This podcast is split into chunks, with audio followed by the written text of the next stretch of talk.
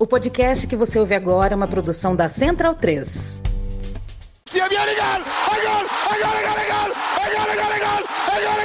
Parte. ¡Sí! ¡Sí! ¡Qué victoria! ¡Qué victoria! Non lo so che ha segnato, ma chi se lo frega? Tardelli! Tiro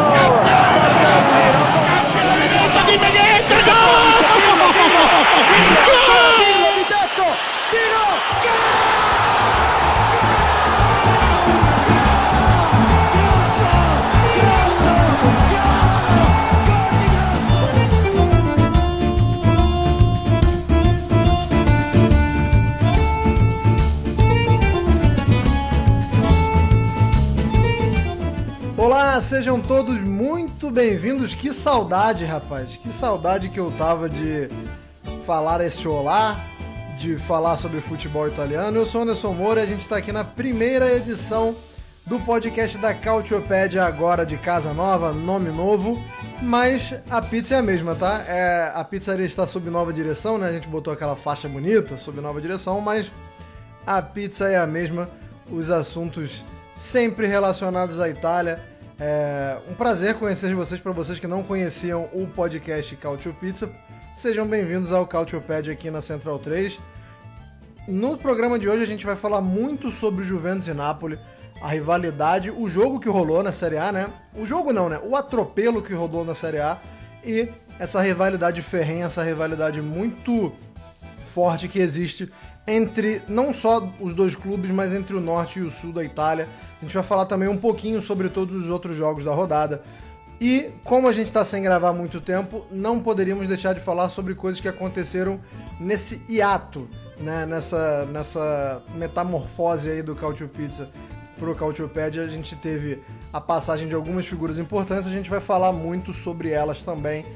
Estamos falando de Edson Arantes do Nascimento, sobre Sinisa Mihailovic e sobre Gianluca Vialli, mas a gente vai conseguir fazer tudo linkado, se Deus quiser, e eu não estou sozinho nessa. Começando já a apresentar o meu scratch, ele que é aquele jogador que no final da temporada você olha lá e tá 38 jogos como titular, a maior minutagem. Caio Bittencourt, que não se machuca e não fica suspenso. Bom dia, boa tarde, boa noite, Caio. Olá a todos, eu voltei agora para ficar, agora sem mais, sem mais, porque senão cobra direito autoral da gente. Muito bom estar de volta, agradecer a Central 3 pelo espaço, agradecer aos, aos companheiros que, que, que farão a edição desse podcast, que fazem toda a engenharia para isso funcionar. Ao companheiro Leandro e a mim, muito obrigado. E, claro, a vocês, porque desde o fim do, o fim do outro projeto, a gente já meio que sabia que em algum momento iríamos, voltar. Estamos de volta, temos muito a criticar, temos muito a elogiar, temos muito a falar. For, são tantos assuntos que não cabem em uma edição só, não. Vamos rápido.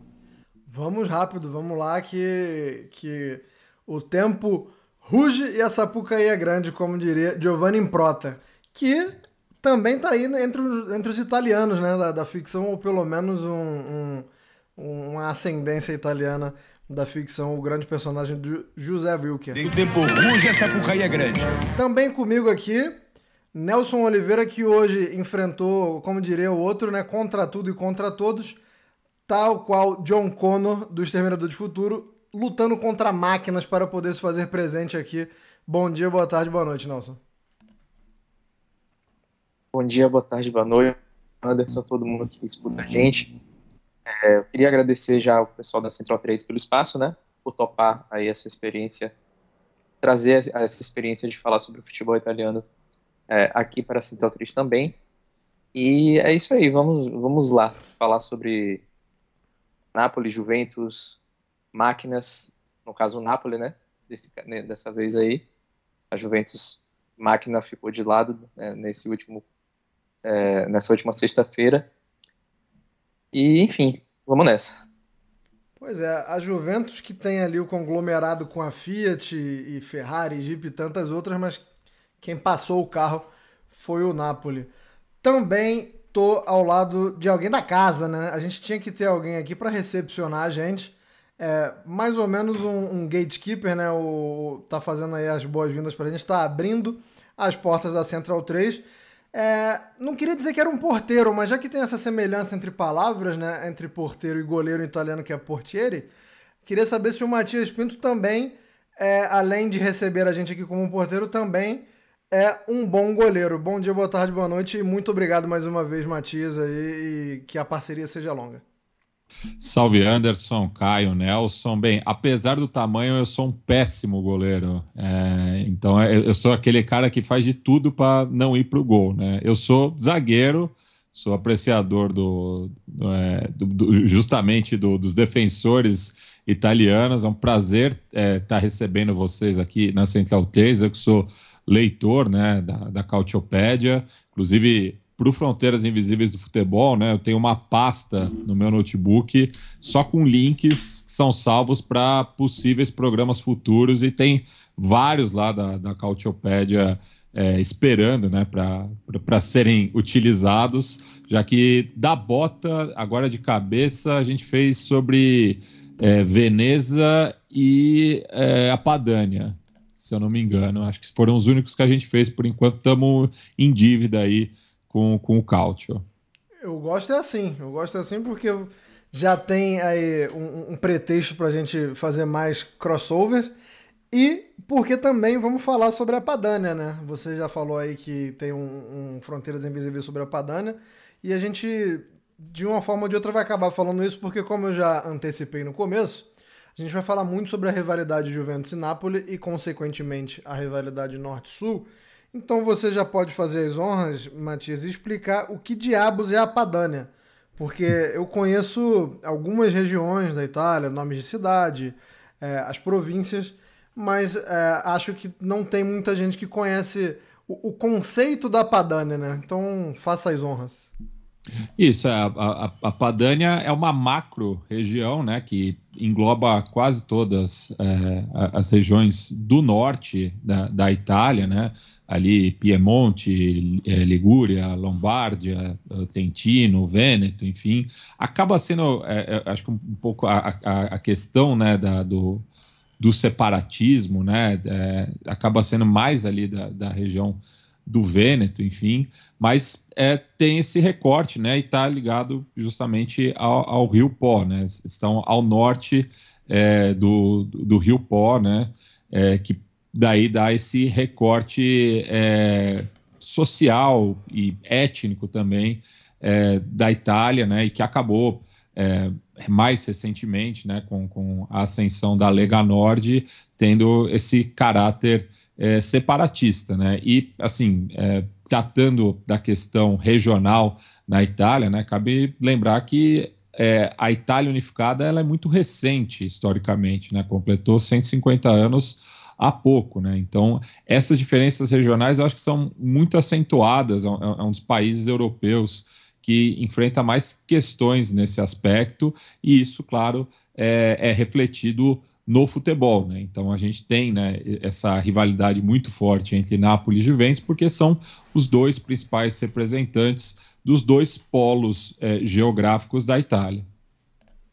Pois é, e, e já puxando para o Caio, né, que é, é um napolitano, é, existe uma rivalidade muito grande com a Juventus, a gente vai mergulhar mais nela daqui a pouco, Caio, mas a verdade é que é, a Juventus ela é mais uma representação do norte, né? Porque se você parar para pensar, é, outras equipes do norte também é, é, têm torcidas que entoam cantos é, xenófobos e, e, e, cantos de, de mau gosto é, para com o Napoli. Eu sei que você, por exemplo, pessoalmente, tem uma, uma certa implicância com a Atalanta, não pela equipe em si, mas por causa de alguns diretores, por declarações que, que esses diretores dão. É, sempre bom lembrar que a Atalanta fica em Bergamo, que é na Lombardia, também norte. Então, é, existe essa, essa, essa rixa grande entre Juventus e Napoli, mas a verdade é que é, o Napoli tem rixa com praticamente todo o norte, né? Porque a Juventus é uma. uma ela, ela representa uma representação maior de todos eles, certo? Por aí, eu diria que assim, a questão de rivalidade não é só grande para com a Juventus. Ela é grande para com a Inter, para com a, para com o Milan, para com a turma da capital, que assim, embora não seja exatamente é, encaixada como o nosso, por ficar no centro da Itália e tudo mais. Com o Roma e Lazio acaba encampando um, po um pouco isso. Você tem o Verona também, é, que tem muitas coisas assim. Atalanta, que por questões de torcida você tem uma grande antipatia. Bolonha, Sampdoria. Eu diria que assim é um do, dos aspectos que faz assim, o Napoli de quarta maior torcida do país ser, tipo, ser odiado ter uma torcida detestada, um clube detestado no país todo, porque o Napoli é um dos, é um dos clubes que tem, que tem torcida presente na Itália inteira. Né? Ainda que no norte não, não tenha tanta quanto a massa que é no sul, é uma torcida, é uma torcida numerosamente grande. E, e o mesmo acontece para com a Roma, para com o Inter Milan e principalmente a Juventus. A Juventus acaba por ser a maior nesse quesito, porque a Juventus se tornou ao longo dos anos, conforme a identidade construída, desde o velho avô Catonelli, todo, todo esse pessoal, que foi uma construção nacional. A Juventus encampou todo o conceito de o clube da Itália e tudo mais. Eu até costumo dizer que, assim, das grandes forças e grandes torcidas da Itália, seis, assim, mais ou menos, Roma, Lazio e Nápoles são mais abraçados com suas comunidades. Inter e Milan mais abraçados com o mundo. A Juventus é o clube mais, talvez o clube mais italiano da Itália, porque da torcida, a torcida é presente no país inteiro. Prese... Você tem, às vezes, até uma certa piadinha com, com torcedores do Napoli, Inter, Milan, que assim, o verdadeiro derby, por exemplo, da Juventus não é com o Torino mas com o Crotone, porque é, tem mais torcida na Calábria do que no Piemonte, por exemplo. Na Calábria, que fica ali ao sul, o calcanhar da bota, para ser mais exato. E nesse quesito, além, ao longo dos anos, a Juventus também foi se apropriando disso. Primeiro, pela, pelo fator é, migração, que dos trabalhadores do sul que iam ao norte trabalhar na fábrica da Fiat e acabavam por também vestir a camisa do time do patrão, vestir a camisa do time da Juventus.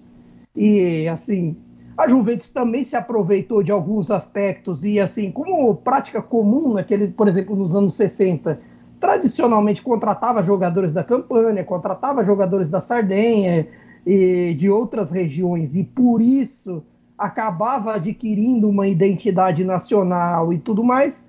Por conta disso, por toda essa identidade, acaba que a rivalidade do Napoli é maior com a Juventus. Mas eu diria que isso não é exclusivo do Napoli.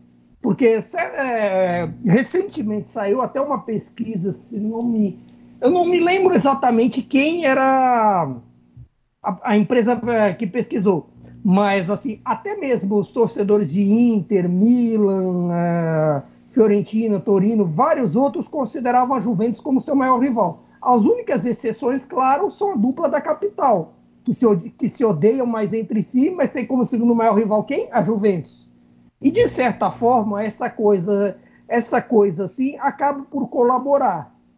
De, e por isso a rivalidade do Napoli acaba por ser maior com a Juventus, mas cabe dizer que não é inexistente para com os outros do norte também, com o Inter, com o Milan, com a Sampdoria também, com o Verona e a dupla da capital, por exemplo.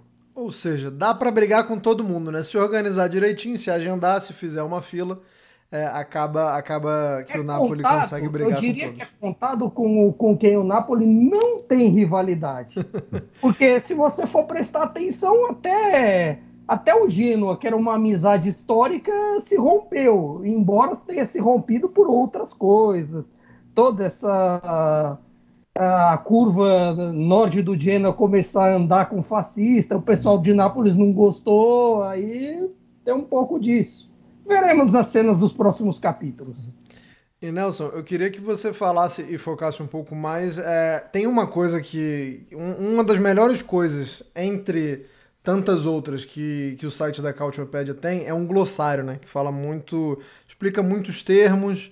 É, eu acho muito interessante porque, não só porque eu gosto de, de aprender novas línguas, mas porque você entende é, é algumas coisas muito particulares. É, queria que você falasse muito mais essa questão social, né? Porque é, a gente já estava falando aqui dessa divisão e o Caio entrou um pouquinho na questão do, do, do começo da industrialização da Itália ter forjado é, o, o, o, que perdura até hoje. Mas eu queria que você falasse da relação entre Norte e Sul, é, um pouco fora do futebol, também focando em termos, né? Porque tem músicas de torcida, por exemplo, é, que talvez algum brasileiro já possa ter ouvido. É, uma música de muito mau gosto, por exemplo, falando que o Vesúvio é, tem que lavar a galera do Sul. É, tem um termo que, que também é bem pesado, que, que são os terrone. Então eu queria que você falasse assim é, da, da, dessa divisão entre a sociedade italiana, explicando um pouco mais esses termos mais, mais específicos, é, que na maioria das vezes vem do norte para o sul, né? A, a, a, o tiro é dado de cima para baixo, né? É, eu diria que em 100% das vezes, né? Porque é um, é um pouco. A xenofobia do sul para o norte ela não, não, não, existe de verdade, né? É muito mais uma questão de reação, né? É, existe uma coisa, uma coisa chamada questão meridional, né? É o, Matias começou falando, né? É, então, tipo, já, já indo por, por, por, esse lado, né? A unificação da Itália é muito recente mesmo. E, ao mesmo tempo, ela é muito problemática. Por quê? é, existiam, né, vamos colocar assim de forma mais é, simplificada, né, a Itália era dividida em vários reinos, vários ducados, enfim, vários pequenos estados, e o, alguns deles eram maiores que os outros. Né? Os dois maiores eram, just, um, do, um, dos dois maiores tinha a capital em Nápoles, que era o reino das duas Sicílias, né, é, antes, é, enfim, não, não vou entrar em detalhes aqui das divisões e tal, mas no momento da planificação da Itália, tinha o reino das duas Sicílias, cuja capital era Nápoles, e tinha o reino é, é, da Sardenha, e, enfim, que tinha a casa de, de, de, de Savoia, que tinha a, o, o, seu é, centro decisório em Turim. E era justamente o reino da Sardenha que estava é, indo com os esforços de unificação da Itália. Porque basicamente era o lugar mais industrializado que tinha, ou seja, na época, né, a gente, vamos, vamos colocar aqui, é no início do século XIX. Então, início para é, primeira metade, né, e a unificação da Itália, ela se conclui em 1861. É, existia muita burguesia, e a gente tem que colocar, enfim, existia a, a, Revolução Francesa tinha acontecido há pouco tempo, então todos esses elementos que formaram a democracia como a gente conhece hoje, é, começaram a ser gestados e é, propalados nessa época. Então tinha muita gente, os industriais estavam ganhando poder dentro do, do, do reino da Sardenha daí do Piemonte e existia a enfim toda todo o esforço de anexação das áreas próximas e para a formação da Itália do outro lado, o reino das duas Sicílias vinha por outro. tinha outro viés. Era uma monarquia absolutista. Monarquia que estava em, em, em, vigência é, no, na, no, reino da Sardinha era, era, era já uma monarquia constitucional. Então, você vê, por exemplo, quem é do Sul, principalmente, conhece a figura de Giuseppe Garibaldi. É um revolucionário que é, é, participou da, da Revolução Farroupilha, da Revolução, da Revolução Juliana, é, no sul do Brasil. É um cara republicano, mas ele estava é, ajudando os, é, os monarquistas porque tinha alguns pontos de convergência. Era uma monarquia constitucional, ou seja, muito mais próxima do que a gente tem hoje. É, por exemplo, sei lá, por exemplo, países que, que têm monarquias hoje são, são monarquias constitucionais, como por exemplo é, o Reino Unido, é, a Espanha, enfim, esses dois exemplos aqui de monarquias constitucionais. A gente ainda tem monarquias absolutistas no mundo. Elas estão sobrevivendo, mas na época existia uma tensão muito grande né, nesses dois modelos, e acabou prevalecendo, prevalecendo a força dos industriais em relação à monarquia absolutista do Sul, que ainda tinha conservava muitos elementos do, do feudalismo. Então, por exemplo, o sul da Itália era muito agrário. Existiam todas aquelas relações de vassalagem. Você que é, estudou aí no ensino médio, principalmente deve lembrar ainda desses termos. É... Faz bastante tempo já, meu ensino médio, mas lembro sim. no final das contas, quando houve é, a, a, anexação do reino das duas Sicílias ao reino da Sardenha, tudo isso ficou escancarado. Existia uma diferença de industrialização muito grande e de nível de é, que hoje a gente chamaria de IDH, digamos assim, existia uma diferença socioeconômica muito grande entre os dois lugares. E, ao mesmo tempo, toda a estrutura do reino é, da Sardenha e Piemonte foi replicada em toda a Itália. Então, é um processo que existia de, chamado de piemontização. E acabou, ao mesmo tempo, gerando essa questão meridional, que era toda essa esse, des, esse desnivelamento socioeconômico entre as duas regiões. Permaneceu. Então, por exemplo, quando você está chamando de terrone, é, no caso, alguém do norte chama uma pessoa do sul de terrone, remete a esse momento. Terrone é uma pessoa do terrão, da terra, é, uma, é um, do, enfim, um, um, termo pejorativo ligado ao que é agrário. Aqui, aqui no interior de São Paulo seria o pé vermelho, assim, né? É, por aí. E, né, e acho muito complicado que, que isso vá é, ser resolvido nos próximos, nas próximas décadas, nos próximos séculos, talvez, porque a Itália ela ainda é muito é, é, calcada, né, as relações da, da, das, dos cidadãos da Itália são muito calcadas ainda numa coisa chamada campanilismo, que também é, é anterior até a época da, da, da, unificação da Itália, que é o revanchismo, é o revanchismo, desculpa, o, é, a, a, rivalidade entre cidades próximas. Campanilismo, o, o termo se refere, se refere a campanário, que é a torre da igreja. Qual era a torre da igreja maior do que a outra? Então existia uma disputa da torre da igreja maior, qual era a torre mais é, mais chique, né, digamos assim. Isso se mantém. As, as cidades têm rivalidades, cidades próximas continuam tendo rivalidades porque elas não faziam parte de um mesmo país. Eram cidades muitas vezes de reinos diferentes. Isso se mantém. E, Matias, eu queria que você falasse, já que, que o Nelson deu esse gancho de ainda ser uma mentalidade, né? É, do italiano de, de, uma forma geral, sobre o, o, cenário político atual da Itália, né? Porque o, o, Nelson não mostrou muito otimismo de que, de que isso vai mudar num futuro próximo, né? De que as pessoas vão deixar essa, é, esse revanchismo de lado e de que vão é, abraçar, digamos, uma causa maior que seria a Itália. E a gente vê uma ascensão do, da Lega, né? E que você pode até explicar que houve uma mudança de nome, que a gente sabe que é a Lega Nord, mas não é, é e que também, é, no, no, fim das contas, acaba falando também sobre essa divisão da Itália Norte-Sul, mas só pegando a carona nisso que o Nelson falou, de que ele não acredita que, que esse vai ser um panorama que vai ser mudado, é, pelo menos no futuro tão breve, né? É, e, e, e, é curioso, né, para é, notar, né, que, enfim, uma das últimas é, formações de governo na Itália, né, que é, tem, há, há, de convir, né, que, que a Itália tem uma estabilidade política muito grande, né, acho que, enfim, necessita de uma reforma política, né, porque tem é, Senado italiano, por exemplo, é, é, é, é muito difícil de, de entender, né? É imenso, tá... né? É uma quantidade pois de é. senadores que, que eu fiquei, eu fico muito surpreso.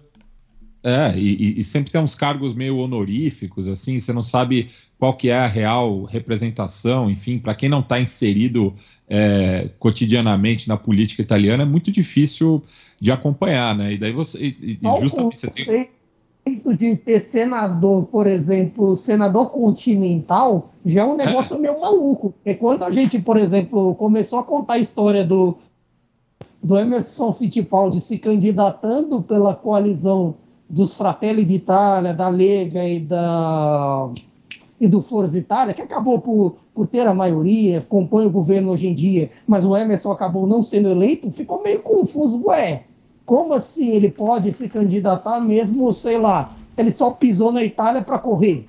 É, e, tem, e, tem, essa questão também ainda muito presente, né, do, do, dos oriundi, né, e a gente aqui, pelo menos eu, Caio, falando de São Paulo, né, que acho que é uma das, das cidades com maior presença é, da, da imigração italiana, né, isso até tá, é, isso acaba sendo sentido até no nosso próprio sotaque, né, eu, eu não sou de família italiana, mas é, o meu sotaque remete né, a, a, aos italianos, enfim.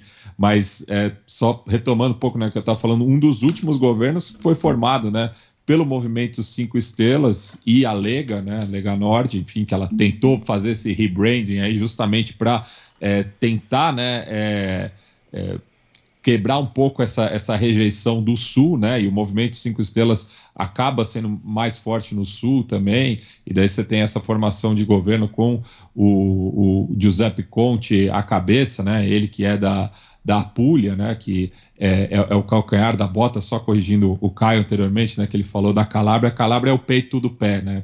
É, é assim, a, a Apulia que seria mais a, a a, a, ali a, a parte traseira da, da bota, né? Mas, enfim, é, é uma situação é, muito complicada, né? E, e é, essas rivalidades regionais elas estão presentes também na, na política italiana, né? Tem esse recorte, né?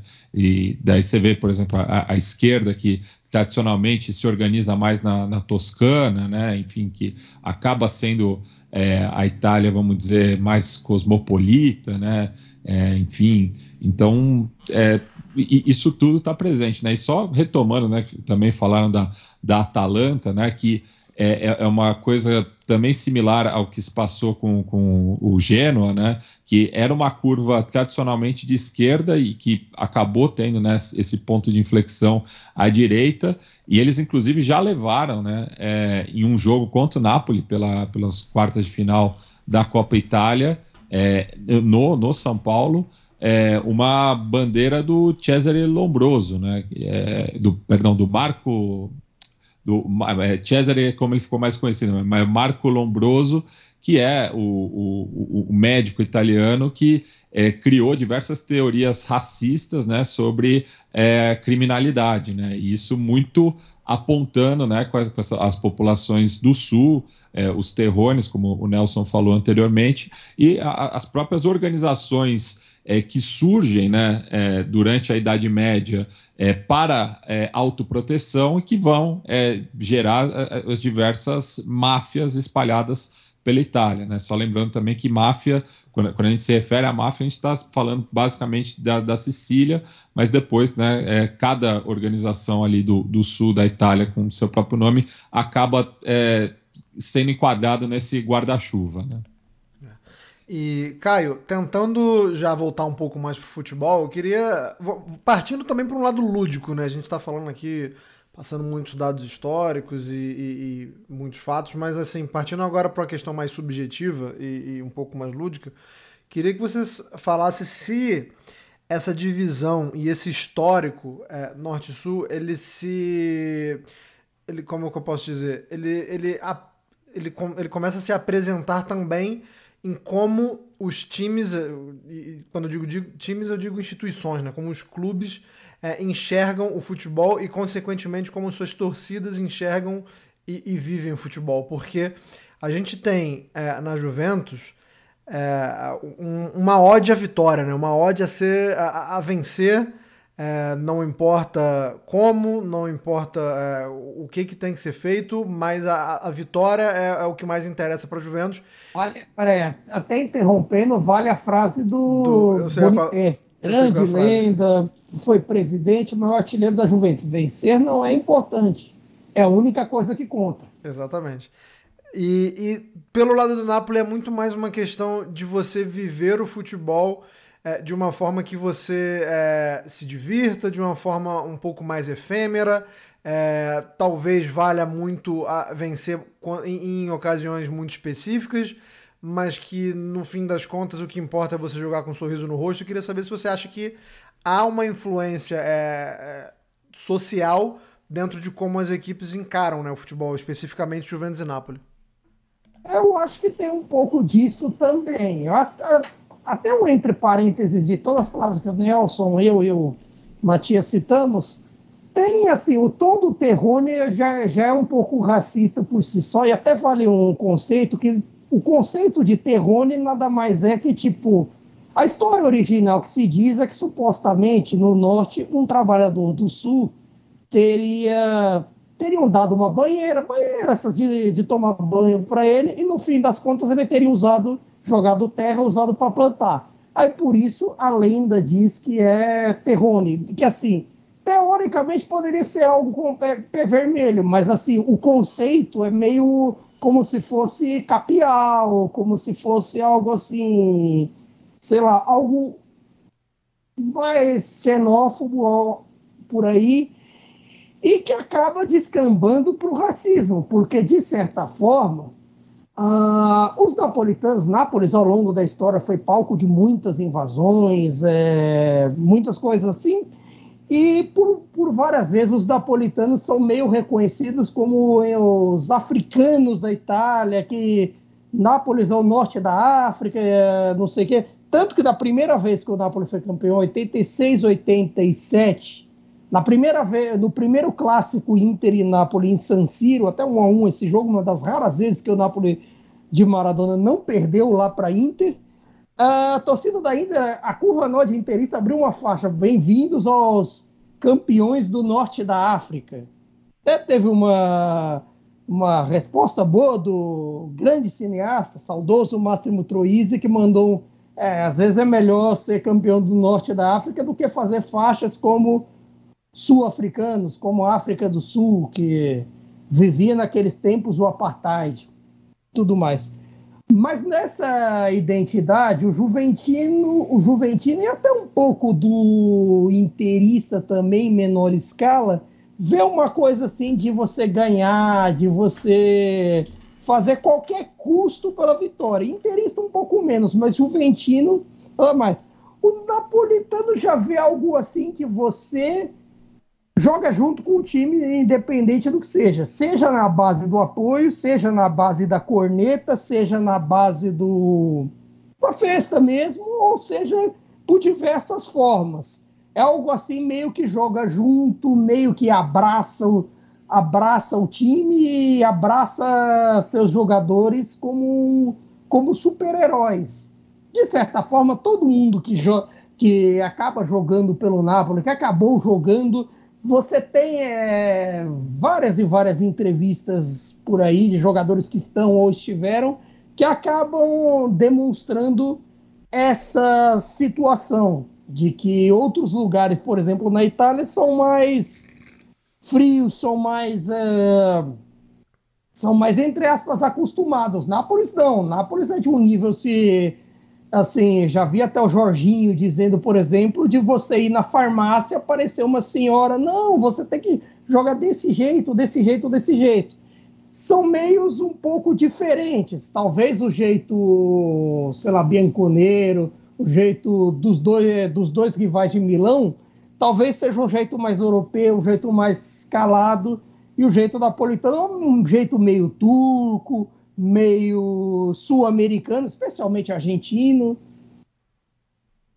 Não à toa Dom Diego se, se deu tão bem lá, né? Agora, vamos falar sobre o que aconteceu no último final de semana, jogando para você, Nelson. É, 5 a 1 com tranquilidade.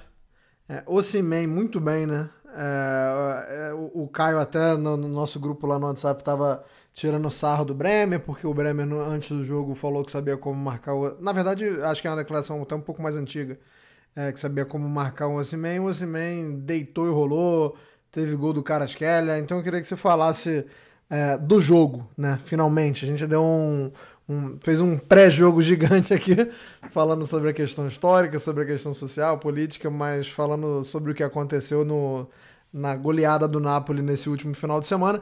E também é, não, não fala sobre a Copa da Itália, que a Copa da Itália eu quero salvar pro Caio, tá? Eu quero guardar pro Caio. Mas eu queria que você falasse também sobre essa liderança isolada do Napoli, Nelson. É, o prêmio acabou dando uma coisa meio Dante contra os alemães, né? Tipo, eu sei como fazer, eu conheço já. E aí a gente viu no que, no, viu no que deu, né? Foi a pior atuação do Bremer no, na Itália com folga. E é isso, eu acho que tem duas questões aí, né? Primeiro, o Napoli foi muito bem, Mas a, a Juventus foi muito mal em, em diversos pontos. Acabou é, fazendo com que a goleada fosse do jeito que foi, né? Poderia ter sido até mais. Porque se a gente for olhar, o Bremer fez uma partida individualmente horrível. O Alexandre também foi muito mal. O Kostic foi mal pra caramba na, na cobertura. E o Chiesa a mesma coisa. Então a gente vê quatro jogadores ali. E, e um deles em específico, né, que era o Chiesa, que era para ficar marcando o, o, o Kvaratskhelia, e outros dois com o Ozyman, o, o dentro da área, que fizeram, tiveram atuações muito abaixo da crítica. Então isso colaborou. Obviamente o Napoli mereceu vencer, teve todos os seus méritos para construir esse placar, mas a gente tem que colocar é, na balança que em um pedacinho do primeiro tempo, quando a Juve pressionou, ela conseguiu é, furar a defesa do Napoli. Rolou um certo período de afã ali pro, pro Napoli. A sorte do Napoli foi, é que foi no final do primeiro tempo. 10 minutos ali do, do, do, do. 10 não, né? Porque o, o gol do. O segundo gol do, do, do jogo do Kvaratskhelia que ele foi aos 39. Então ali, colocando ali dos, os 6, 7, 8 minutos finais ali de, do primeiro tempo, foi de afã pro, pro, pro Napoli.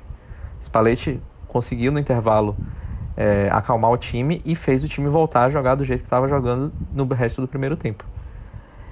É, eu acho que o Napoli passa muito em, em, em torno da individualidade do, do, do Kvaratskhelia e do Ozyman.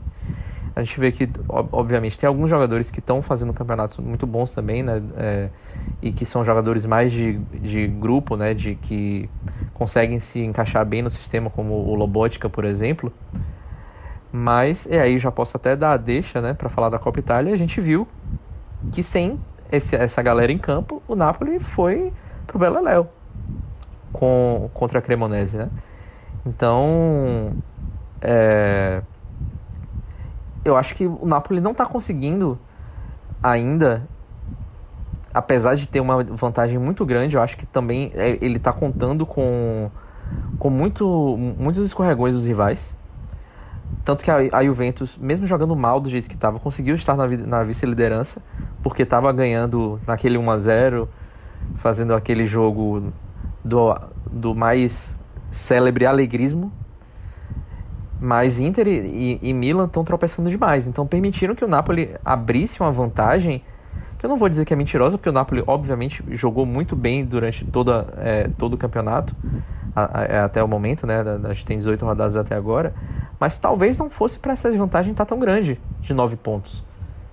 Eu acho que é, poderia estar tá um, o campeonato poderia estar tá um pouco mais parelho e acho que isso se deve muito a, a esses escorregões da, da Inter, que, tá, que enfim, né, desde que o Inzaghi chegou, é isso aí, é um time muito inconstante, mas o Milan do Pioli não era assim, e nessa temporada tá dando muito mole. Então, é, o Napoli, como eu estava falando, né, até interrompi o meu raciocínio, voltou, já deu uma rateada contra a Inter, perdendo o jogo da volta, depois se recuperou com a vitória na rodada seguinte e massacrou a Juventus. Mas depois, novamente, já teve um passo em falso contra a Cremonese. Então eu acho que o Napoli tá um pouco. não voltou tão bem ainda, né? apesar desse 5 a 1 aí contra a Juve. Já vou jogar essa bola pro Caio. É, só deixando aqui claro que Copa Itália nem seria um assunto para gravação de hoje, tá? É, quando eu tava planejando, quando eu estava pesquisando, falava assim: ah, a Copa Itália vão passar. Né? A, a Copa Itália, na verdade, ela é feita para passarem os grandes times. Então vamos deixar de lado, porque vai dar lógica, vai ser. A, a partir da próxima fase a gente já começa a falar da Copa Itália. Mas por hoje não precisa. Mas precisou, Caio. Então explica aí por que, que precisou. Verdade, assim, também não é. A gente, tá, a gente até estava dizendo de não falar da Copa, mas assim, a Copa. A gente pode até, tipo, nos próximos programas encaixar esse assunto, mas é, que até o Mourinho disse recentemente, que ela é justamente feita para passarem os grandes, feita para que, tipo, mesmo numa partida não tão boa, numa partida em que sei lá, que o Napoli joga com um time totalmente reserva como, como era hoje. Para você ter, uma ideia, uh, dos 11 que entraram de titulares, só o Merê, goleiro, que, que normalmente entra como titular. E mesmo assim, ele só entrou porque o reserva dele, o Sirigu, vai pedir para vai pedir para sair, ao que tudo indica, se não mudarem nada até o momento que publicar esse podcast, para a Fiorentina numa troca com o Golini, uma troca de goleiros. E aí, nesse negócio todo, foi quase todo time diferente. É, e só aí, se, se você troca por um time totalmente reserva, acaba por sentir a diferença acaba por, é, por sentir uma certa falta de entrosamento. Natural, é um time que, que, sendo reserva, nunca atua junto. Mas ainda assim, o Napoli tem como reclamar deste duelo específico com a Cremonese de falta de sorte, de, da arbitragem, que acabou sendo uma arbitragem muito confusa. Ironicamente, na, na primeira arbitragem feminina, foi acabou sendo tão ruim quanto é a arbitragem masculina. Nesse quesito, é, foram pênaltis não marcados, é, erros em expulsões, em não expulsões, e acabou por, por convergir contra uma Cremonese que, assim, embora você, você possa dizer até que não ter ganho um jogo com o tanto de empates que eles tiveram ao longo do campeonato foi azar, e é um azar, de certa forma, eles não terem vitórias ainda no campeonato, mesmo assim fica aquela coisa de da magia das Copas que a gente tanto cobra na Itália e que acaba por normalmente não acontecer. Mas a Copa Itália é tão feita para isso acontecer, para tão pouca tão pouca patina, patinação de grandes, tão, tão pouca surpresa, que a surpresa que acontece é um time da Série A eliminar o outro da Série A. Ou então, que nem na rodada passada que o Torino eliminou o Milan, é, o Torino eliminar o Milan. Ou o Parma, que está rateando na B, levar a Inter para prorrogação. Isso é o padrão de zebras, que, convenhamos, comparado a, a beleza que é a Copa da Inglaterra, a maravilha que é a Copa da França e por aí vai, chega a ser tolo. Mas, assim, ao mesmo tempo, é claro que, é, que depois do 5 a 1 se tende a pensar, nossa, é um paraíso, que não sei o que é, é o melhor do mundo.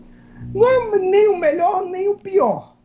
Acho que, que você tem coisas que nessa volta, para nessa volta do, do campeonato, há algumas preocupações. Por exemplo, o fato de que é, nos últimos jogos, de novembro para cá, tirando a, a, derrota, a vitória contra a Sampdoria, a vitória contra o Empoli lá em novembro, o Napoli só não tomou gol nesses em dois jogos, em dois jogos de mais de 10, isso contando, amistoso, contando os amistosos de dezembro. A segurança defensiva não, não é mais a mesma, que isso, tendo, tendo boas peças, é bem verdade que também o nível físico de Hackman e Kim Min-jae não anda lá essas coisas, ainda em fase de recuperação, o Hackman voltando de lesão, o Kim já se lesionou na Copa e tudo mais, você tem, esse, você tem esses contextos, e talvez o meio-campo ali, o Anguissa também voltando por uh, dessas questões físicas, embora o Zilinski não voltou tão bem da parada. E Nessas questões, às vezes, o individual resolve, mas é retomar o nível, o melhor nível coletivo sempre é o essencial para ampliar a vantagem, para ampliar e ter uma gordura que lhe permita sofrer menos quando é, se houverem problemas com o que estava acontecendo com o Milan, com uma grande quantidade de lesões, ou mesmo com a Inter, que teve problemas de lesões lá atrás que sofreu a primeira parte do campeonato com diversos desfalques, com diversas ausências, ou até, veja só, a própria Juventus. Que se você for olhar o time que entrou em campo no clássico em Nápoles, era uma defesa que, se você for olhar a defesa de três zagueiros, embora o Danilo possa, digamos assim, dizer que virou um zagueiro, o Alexandro não se provou como um zagueiro ali e, fez, e acabou por fazer a diferença na, nas disputas, nos combates. E outra coisa, que vale, vale até dar uma pinceladinha sobre a Juventus. Até lembro de ter lido pouco tempo antes do clássico de sexta-feira e, e, tudo mais. O último homo acabou citando como é que a Juventus é, passa oito jogos sem tomar gol. Que foi o que aconteceu na Série A. Não tomava gol desde a derrota para o Milan em outubro, 2 a 0 Oito jogos é, vencendo, oito jogos sem levar gol. E no fim das contas, era um número até de certa forma meio enganoso, porque o Chesney garantia diversas defesas e a Juventus, por incrível que pareça, era um, era um time que tinha que sofria muitas ocasiões a gol, sofria muitos chutes no gol.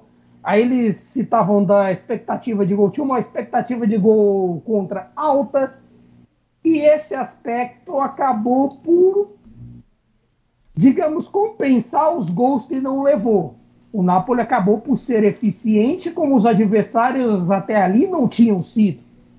E são questões que a Juventus vai acabar por resolver. É lógico, quem não toma gol, inevitavelmente vai subir. Mesmo que jogue futebol feio, mesmo que todo mundo fique se perguntando, uai, como é que a Juventus está lá se joga feio? Pois é, eles não tomam gol.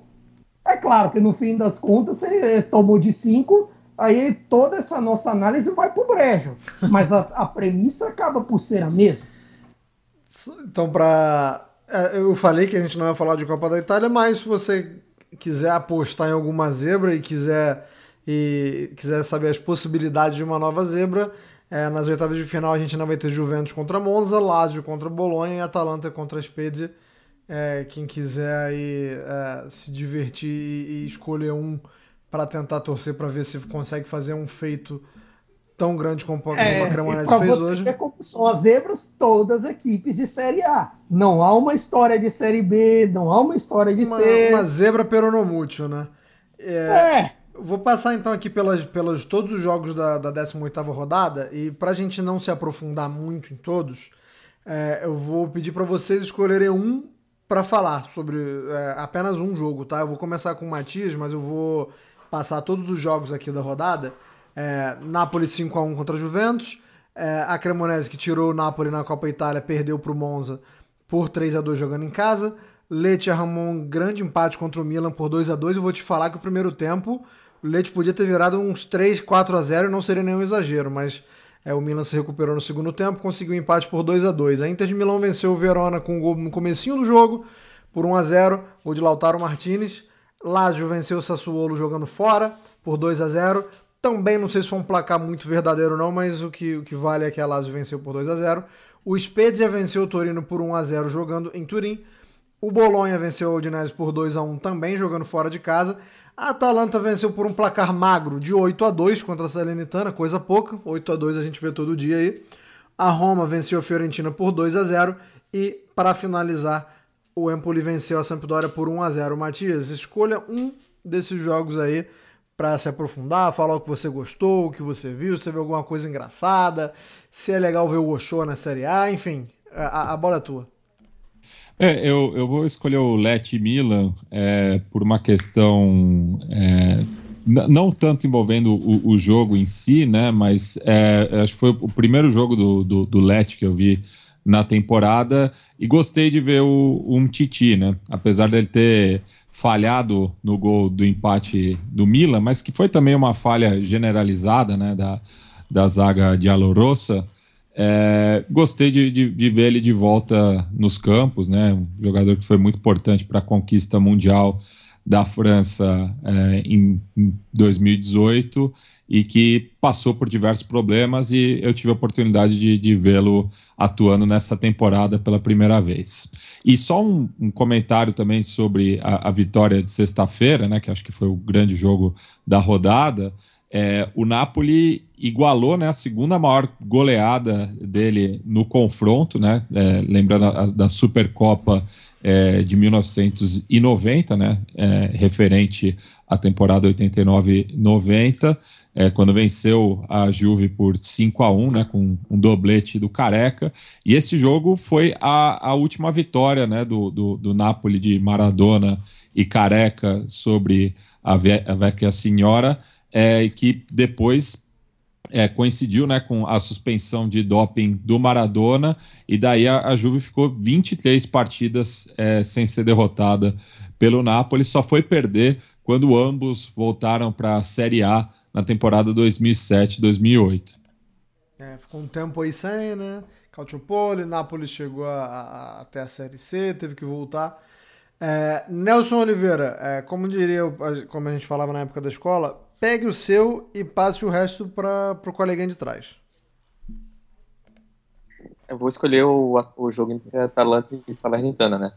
É, enfim, foi histórico por vários motivos, né? Primeiro que não fazia oito gols na Série A desde 96, quando a Inter ganhou do Padova pelo mesmo placar de 26 anos aí, mais, mais alguns meses. Segundo, maior derrota da, da história da Salernitana no campeonato também. E, para completar, a quarta vez que um time do, do, do, que a Atalanta, né, no caso, com o Gasperini, fez, fez pelo menos sete gols no PA. Desde que ele chegou, só a Atalanta fez isso, quatro vezes. Um, um que quebrou várias marcas aí e derrubou o, o Nicola, mas que pode ser que quando esse podcast sair, ele já esteja de volta na Salernitana. Isso é uma, Porque... coisa, isso é uma coisa linda, né? Belíssimo. Porque o presidente Danilo Ervolino está pensando melhor no que fazer é, se, se, se especulou que é, o Roberto da Versa, né, que já treinou o Parma e a Sampdoria, poderia assumir, o é, ex-Cagliari, esse pau. E o Zé de Francesco também, e como é que ele foi especulado, porque o de Francesco fez um trabalho ruim atrás do outro, desde que ele saiu da Roma, e, enfim, também foi especulado, mas pode ser que o David, o David Nicola acabe então, se você estiver e o David Nicolas tiver sido reembolsado, você já sabe por quê. A famosa volta dos que não foram, né? Seria, seria essa, essa volta do, do que não foi de Nicola. Caio Bittencourt, pega o seu também e passa pro coleguinha. Eu vou fazer um destaque positivo e um negativo.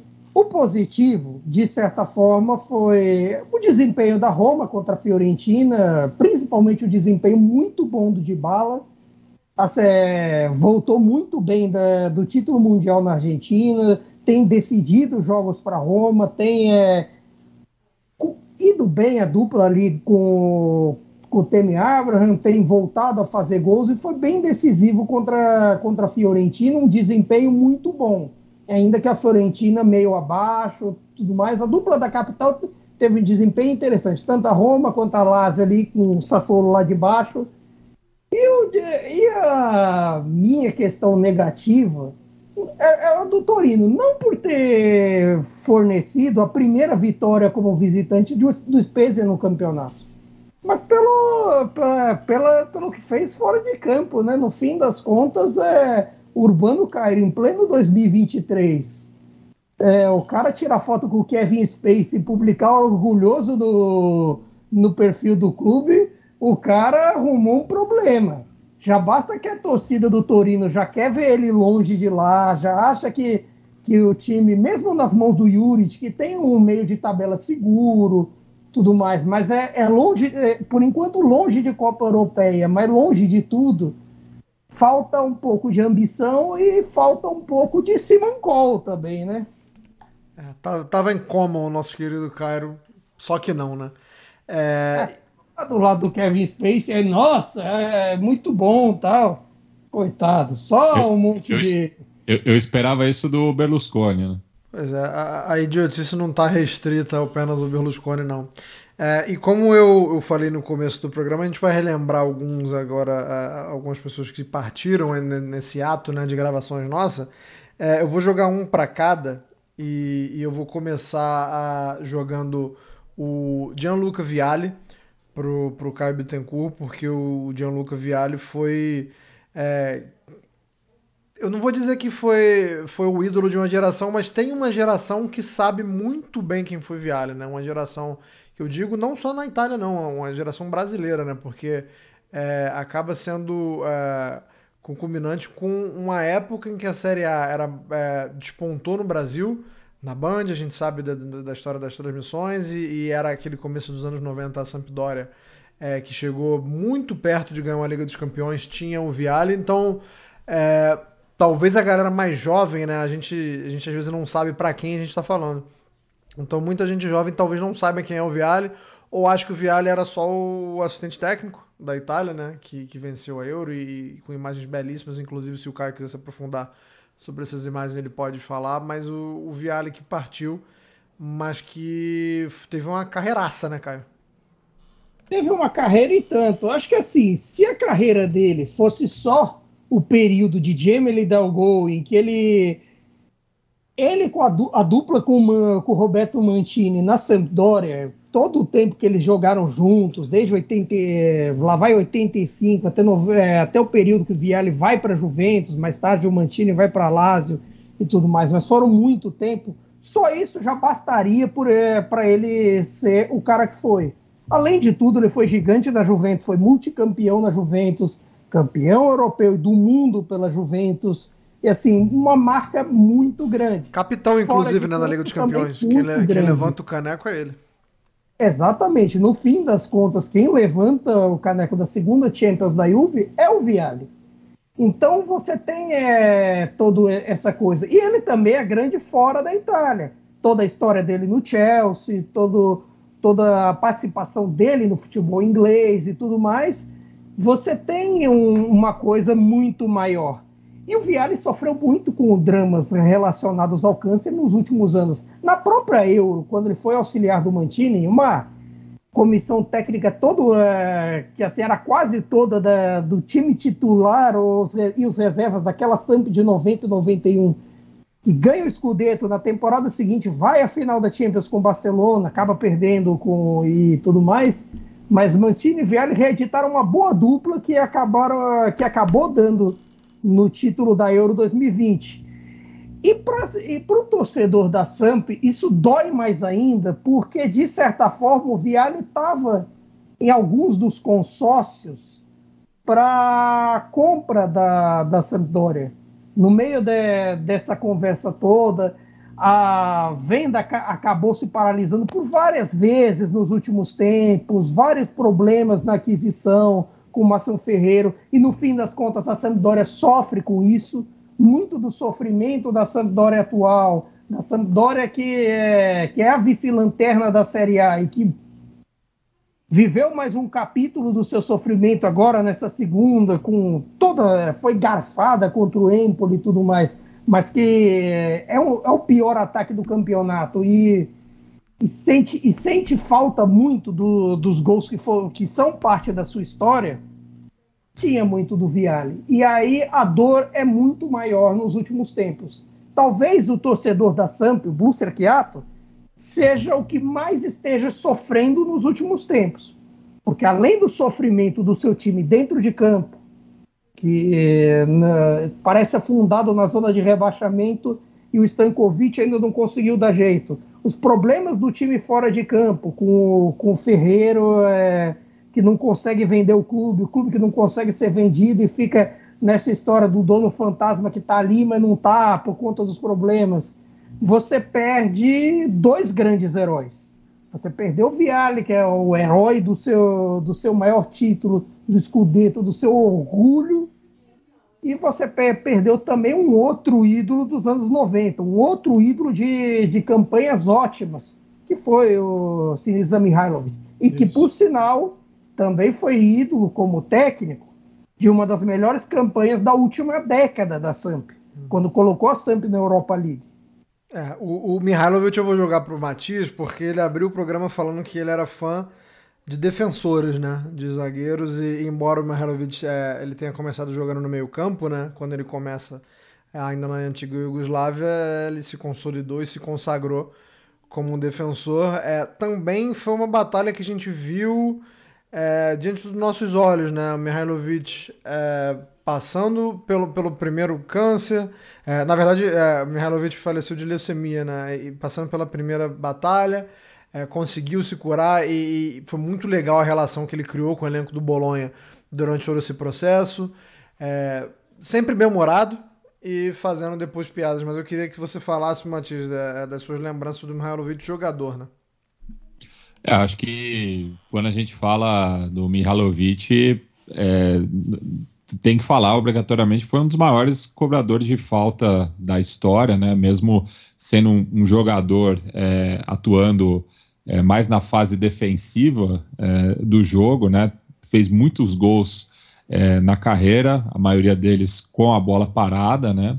É, um jogador também que se moveu em algumas é, polêmicas, né? Enfim, é, ele que é nascido em Vukovar, né? Que é uma cidade que hoje atualmente faz parte da Croácia, mas ele é de família sérvia e foi uma, um dos principais palcos né, da, da guerra de, de, dissolução da Iugoslávia, e ele viveu isso muito intensamente, né, faz, é, fazia parte da equipe do Estrela Vermelha, que foi é, campeão da, da então Copa dos Campeões Europeus né, de, de 1991, é, que foi, foi uma equipe que conviveu muito com essas questões é, no, no, seu elenco, né? É, depois defendeu a Iugoslávia, né? Não chega a, a jogar a Copa de 90, é, porque acaba estreando depois, mas enfim, jogador que disputou depois a, a Copa do Mundo de, de 1998.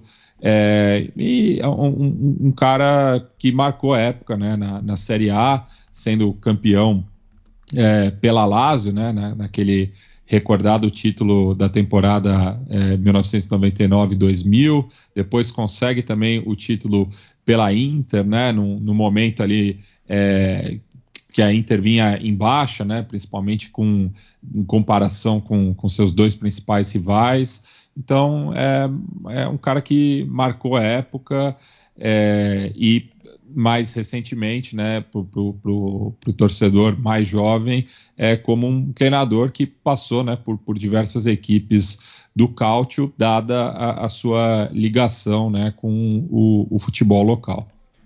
Bom resumo, Matias. E quem quiser saber um pouco mais sobre Mihailovic pode comprar um livro chamado 50 Maiores Defensores da História, recomendo, dizem que é muito bom. É, e, e, tem, tem aprofundamento também, tem. Mostrando como o Matias come, é, começou a fala dele, que não, não era um santo, né? Fez suas, suas cagadas também por aí, mas é inegável a importância dele é, no futebol italiano é, em uma época que o futebol italiano era é, a grande potência, né? Onde era o campeonato, era, era a menina dos olhos, era o futebol italiano, a Série A italiana. Nelson Oliveira, sobrou para você nada mais, nada menos do que o rei, né? Edson Arantes do Nascimento. Muita gente fala que só fez 1.280 gols porque não jogou na Europa, mas queria que você falasse especificamente sobre os encontros do Pelé contra times italianos. Na grande maioria das vezes levou a, levou a melhor, né? Levou vantagem sobre os times italianos, mas queria que você pensasse aí uma ou duas histórias especificamente sobre o Pelé é, enfrentando equipes italianas ou até mesmo a seleção italiana. É, já deixando convidado aqui quem está nos ouvindo para acompanhar todo o retrospecto, a gente tem um texto no site da Cautiopédia sobre os jogos do Pelé contra adversários italianos, né, seleção e, e clubes. E, mas enfim, né, foram 43 jogos. Então eu vou para falar logo da, da, da, final da, da Copa de 70, né, que para muita gente é um dos jogos mais marcantes da carreira do Pelé. E a Itália era é, tinha gerações né, em campo naquele dia. Dino Zoff, que é um dos maiores goleiros da história do futebol, era reserva. Era reserva do, do Enrico Albertosi, que era um ótimo goleiro também. Não marcou é, época da mesma forma que o Zoff, né? Então, a Itália tinha jogadores como Sandro Mazzola, Gianni Rivera, Tarcísio Burri, é, Giacinto Facchetti, Didi Riva, da história da, da, seleção italiana, Roberto Bonicenha, outro de atacante, e, enfim, é, só citando alguns nomes aqui estavam em campo naquele dia, e o Pelé, principal é, nome do Brasil, que fez, quatro, que fez é, enfim, construiu uma goleada de 4 anos sobre a Itália. E a gente vai trazer outros confrontos do Pelé, o Santos, das duas vezes que o Pelé jogou é, pelo Santos contra o Milan, o Milan ganhou. Essa história de que ele não jogou na, várias vezes na Europa contra times europeus e muitas das vezes ele ganhou. Mas perdeu também, porque, enfim, né? Apesar de ser um rei, ele ainda é humano. E o futebol é um esporte coletivo, né? Como diria o pica-pau, não se pode ganhar todas, né? E assim a gente encerra essa nossa primeira edição do podcast Cautiopédia aqui na Central 3, agradecendo mais uma vez aqui a abertura do espaço, agradecendo agora também a você que escutou a gente aqui agora, até agora. É, muito obrigado, Caio, Matias e Nelson. Se tiver algumas considerações finais, curtas, por favor. Começando por você, Caio. Olha, primeiro agradecer a volta, espero não demorar tanto para voltar, que espero que já voltaremos na periodicidade de sempre. Espero não ter esse ato todo, porque é bom fazer. Mas dito isso sobre Pelé, vale, vale até dar uma ressaltada que ele não jogou na Europa não por falta de tentativa, porque quase todo mundo assim da, das grandes forças da Itália tem uma história de do momento de que quase contratou Pelé. A Juventus tem a sua história, a Inter tem o Milan, o Napoli, mas no fim dos anos 60 teve também o seu período que tentou e não conseguiu. Uh, todos uh, acabaram tentando, de um jeito que, assim, até quando uh, houve a proibição de estrangeiros na Itália, mesmo assim os clubes continuaram tentando contratar Pelé. E mesmo assim, todos eles continuaram levando um não. Era um, no fim das contas, foi um reconhecimento do grande valor eterno que Pelé te, teve e tem para o, para o esporte.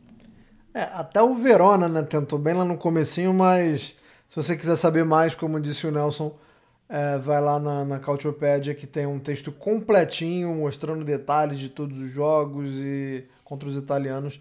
Vocês podem encontrar tudo lá.